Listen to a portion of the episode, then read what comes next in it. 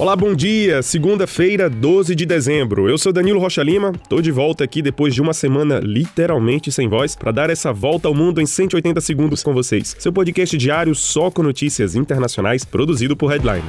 Começamos o dia com notícias de Bruxelas, na Bélgica. A vice-presidente do Parlamento Europeu, a grega Eva Kaili, foi indiciada e presa com outras três pessoas numa investigação por corrupção. A eurodeputada Kaili foi presa em flagrante, acusada de receber dinheiro do Catar para influenciar seu voto e o de outros deputados no Parlamento Europeu. Olha, segundo a justiça belga, sacos de dinheiro que somam mais de 3 milhões de reais foram encontrados na casa de Kaili, do deputado belga Mark Tarabella e do ex-deputado italiano Pier Antonio Panzeri. O escândalo acontece justamente em plena Copa do Mundo de Futebol, durante esse evento que é utilizado pelo Qatar para melhorar sua imagem, principalmente em relação ao respeito dos direitos humanos e dos trabalhadores. Eva Kaili esteve no Qatar justamente no mês passado e apoiou as reformas feitas pelo Ministério do Trabalho do país. Uma reunião de crise no Parlamento Europeu deve acontecer ainda hoje para tratar dessas prisões.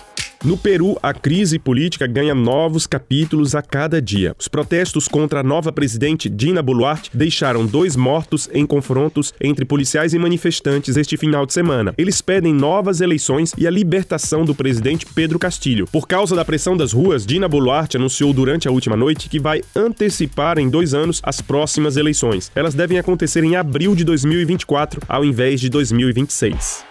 E passamos agora para a Ucrânia, onde todas as usinas elétricas e termoelétricas do país foram danificadas por ataques russos. O país sofre com a falta de energia em pleno inverno. Nos campos de batalha, a cidade de Bakhmut, no leste do país, tornou-se um símbolo dessa guerra, onde vidas são perdidas para ganharem metros de terra. Os russos querem conquistar a cidade, que é a porta de entrada para as províncias de Donetsk e Lugansk. A cidade de 70 mil pessoas hoje é ocupada por apenas metade dos seus habitantes. Já no campo diplomático, o presidente francês Emmanuel Macron conversou com o presidente ucraniano Volodymyr Zelensky. Os dois preparam uma conferência de ajuda e reconstrução da Ucrânia que deve acontecer amanhã em Paris e reunir mais de 47 países.